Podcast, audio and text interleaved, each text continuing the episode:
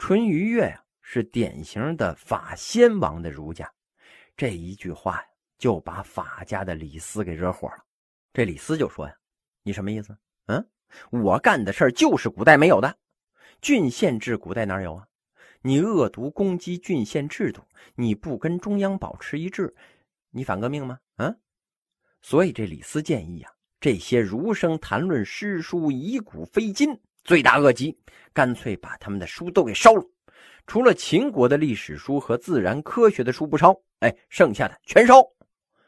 据说呀，当时孔子的后代把经书藏在了孔府的夹壁墙里边，这才保存了下来。要不然呢，那也就烧了。哎，这就叫火劫呀。读书人视书为生命啊。把这书一烧啊，他们就在背后议论这秦始皇。这秦始皇听说之后啊，敢议论我，那好办呢？哎，挖个坑，把他们都给埋了。说我闲话的有四百六十多人，哼，全都活埋。这个叫土劫呀，差水木金就能凑成五行劫了。这是中国历史上第一次文化浩劫呀。秦朝这事儿办的呀，不怎么样。属于是文化专制，以法为教，以吏为师，严禁私学，愚民政策，这是中国古代统治者的一个策略呀。所谓上治下愚，就是智慧掌握在统治者的手里，下面的老百姓呢，最好是傻傻乎乎、木木呆呆的，哎，方便统治嘛。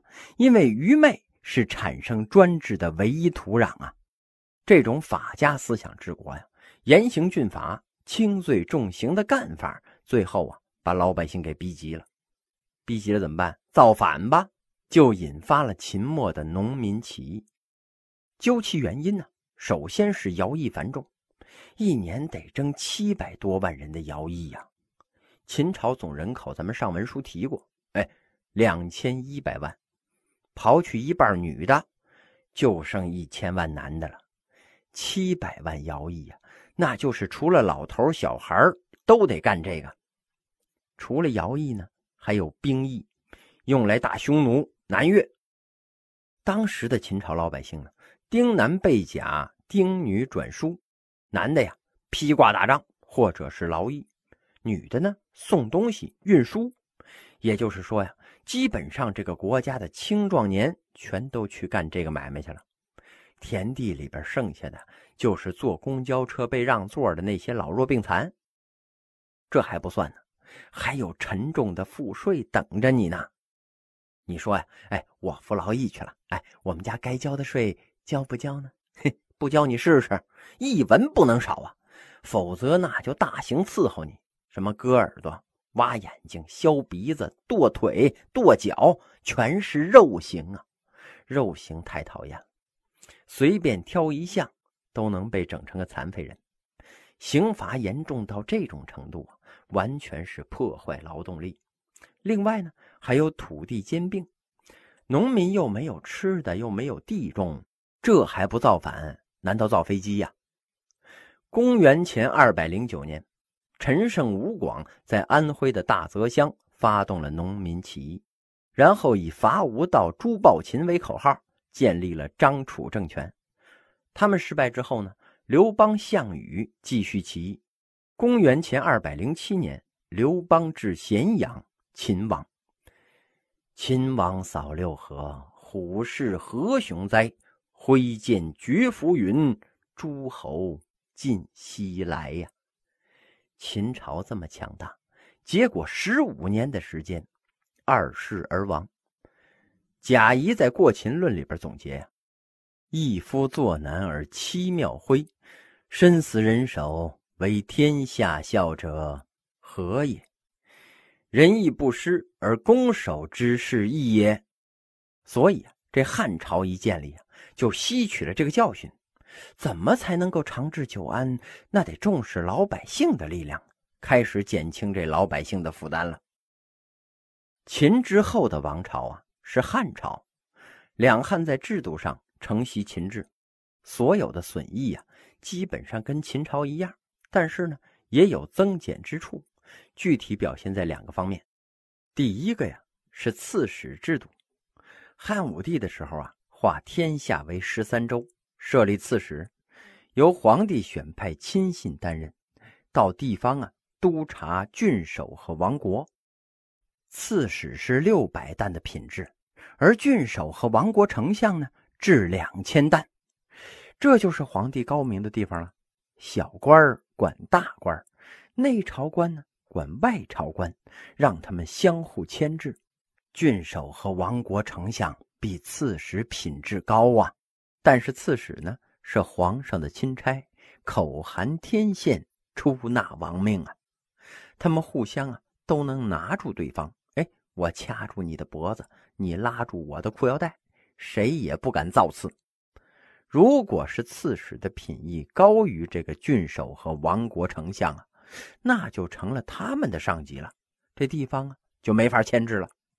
这种办法啊，历代的帝王经常使用，那玩的是炉火纯青啊。到了东汉呢，朝廷没有认真的领会老祖宗的苦心孤诣。哎，给这个刺史增加了行政权和军权，刺史正式的成了州的长官了。地方行政区划呢，由郡县两级变成了州、郡、县三级了。刺史变成了郡守的上级，这就为东汉末年的军阀割据埋下了伏笔呀。郡有好几十个呀，郡守不具备割据的能力，州呢？有十三个，那地盘太大了，具备了跟这中央叫板的实力啊。第二个呀，是郡县制与封国制并存，哎，这儒家法家一起来。汉实行的郡县制啊，又兼有封国制。封国呢，分王国、侯国。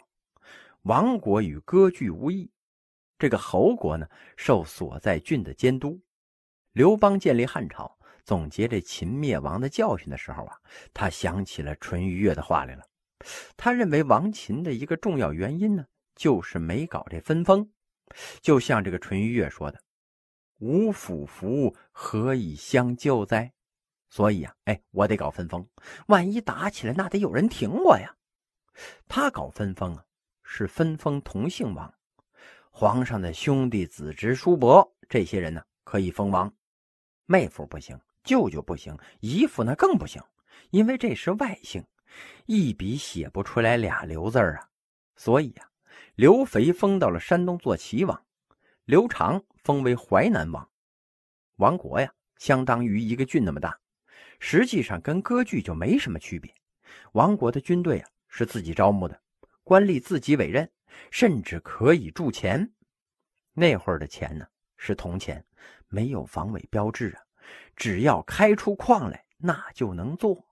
你们王国有矿山呢，那你就做吧。结果呀，可能比中央还有钱。刘邦临死的时候啊，让大臣们斩白马盟誓。这马是很珍贵的呀，何况是白马呀。这刘邦说呀：“非刘氏而亡者，天下共击之。姓刘的呀，才能有邦；不姓刘的。”敢封王建邦，大伙那就群殴他。异姓不忘的传统从汉朝就确立了。基本上在中国古代呢，异姓封王的例子那是很少的，很多都是追封。你像这岳飞吧，啊，封为鄂王，他都死了六十多年才封的，已经没有实际意义了，更没有造反夺权的可能性。有个别的朝代啊，你像这个唐宋。异姓有封郡王的，但是没有封亲王的。王啊，分亲郡，哎，这是为了有个名义上的限制。功臣可以封侯，侯有三等啊：县侯、乡侯、亭侯。县侯啊，享受一个县的衣食租税，但是啊，你不能治民，只能管军，哎，你只有赋税。乡侯那就低了，诸葛亮是武乡侯吗？亭侯那就更低了。你像这关羽，汉寿亭侯；刘备早年呢是宜城亭侯，哎，这就是侯。一般呢就是分王侯两级，但是还是对中央集权构成了很大的威胁。因为天子姓刘啊，我姓张，我要取代天子做皇帝，这算是造反呐！天下人都不同意，我心里就要打鼓啊！现在呀，天子姓刘，哎，我也姓刘啊。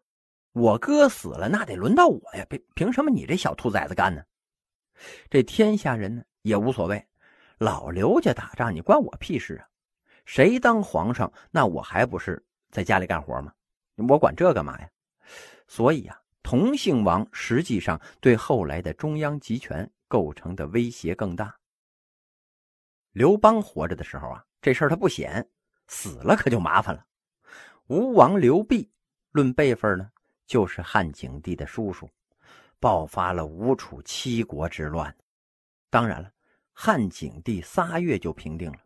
你看着齐国的军队挺多，但是大多数啊都是拿着木头棒子的乌合之众，不如朝廷的正规军，一下子就把他给灭了。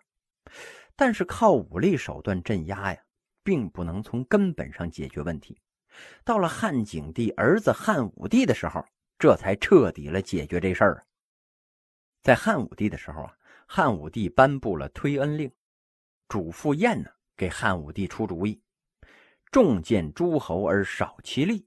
重建呢就是多建的意思，多封几个诸侯，诸侯的力量就被平均掉了。哎，具体操作的原理呀，我来解释一下。中国古代的宗法制度啊，是嫡长子继承制，嫡长子是正妻生的长子，可以立为太子，将来呢继承帝位。生个傻子怎么办呢？那也一样，立国立嫡不立贤，哎，只立那大的，不立能干的。除了皇后生的长子立为太子之外啊，其他的孩子和庶子啊，可以分封为王。那港台电视剧里边，哎，有什么什么大太子、二太子、三太子，你就扯吧。太子只能有一个，有那么多太子，那还不互相掐呀？太子有一三五，皇帝就能有二四六啊。太子他不是尊称，并不是皇上的儿子，那都是太子。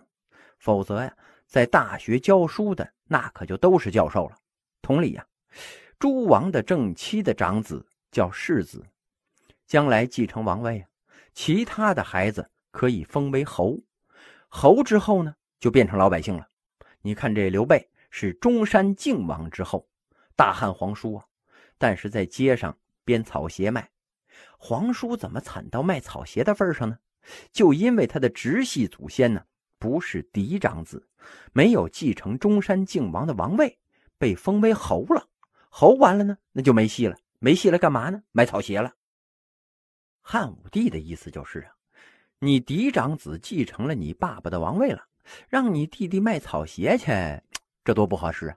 所以啊，把你的王国分给你的这些弟弟，建立侯国。哎，你做你的王啊，然后有几个弟弟瓜分这几块土地，哎，让你弟弟做侯，但是别忘了，侯国归所在的郡管辖，只能享这衣食租税，无治民权，更没有统兵权，因此这王国呀，哎，是越分越小，权力呢也被平均了，这样就没有能力对抗中央了呀。弟弟做了侯，那对皇上那是感恩戴德呀。皇上给的侯，那要是没有皇上，那我就得卖草鞋去呀！我怎么会造反呢？汉武帝的推恩令啊，让诸侯王有苦说不出来呀。王国突然分成了若干的小侯国，这就是重建诸侯而少其力的操作原理。推恩令颁布之后啊，皇上开始下刀子了，又出了咒金律。祭祀祖先的时候交来的黄金成色不足，就要骤金夺爵。祭祀祖先呢，应该交二十四 K 的黄金。哎，你们交十八 K 的，对祖宗不敬，还配当王侯吗？一百多个王侯的爵位啊，那就被撤了。已经分的那么小了呀，本来就无力反抗，这一撤呀，一百多呀，剩下的嘿嘿，那可都是乖宝宝了。然后啊。颁布了赋役法，不许诸侯王结交宾客，限制诸侯王的活动，只能享衣食租税，不得参与政事。你比方说楚王吧，哎，你分到那儿了，可以享受那儿的衣食租税，哎，可以是那儿最大的财主，整个郡的财富那都是你的。但是啊，你不能干预朝政。还有啊，就是私出借罪。规定诸侯国王不经中央同意，不得擅自离开封地，违者呀降为侯爵。甚至发展到了明朝的时候啊，诸侯王不奉旨不许进京，随便进京那就是大逆不道。妈死了回去奔丧，哎，你哥不待见你啊，不让你去，那你就没辙。清朝那就更甚了，王爷不奉旨不许出京，都在北京圈着。皇上不给你派差事，你这辈子都离不开北京城。你到那儿造反怎么办呢？身为亲王啊，看着是尊贵无比，但是呢，嘿，只能当个宅男，胆战心惊的呀。哎呀，那一整天就跟坐牢其实也没什么区别。北京啊，有个大宝台汉墓，连墓志铭都没有啊，不知道埋的是谁。据这个史籍记载啊，刘旦这哥们儿是这么死的。他出游的时候呢，使用了天子的仪仗，这就是作死啊！天子出门，金瓜乐府朝天凳十二对。刘旦觉得呀，哎呀，天高皇帝远，北京离长安还远着呢，没人看见，哎，他就摆出了十二对。亡国丞相履行监视之职啊，一封快电就寄到了京师，说这个燕腊王为之了。于是，这京师圣旨特快专递一杯毒酒，这燕腊王自杀了。和珅之所以被处死啊，哎，说穿了，也就是俩字哪俩字啊？为治。你们家居然敢拿楠木盖房子，皇宫那才可以呀！哎，这家伙贪污了一辈子，结果治罪的时候呢，哎，没说他贪污，说他为治。不过为治啊。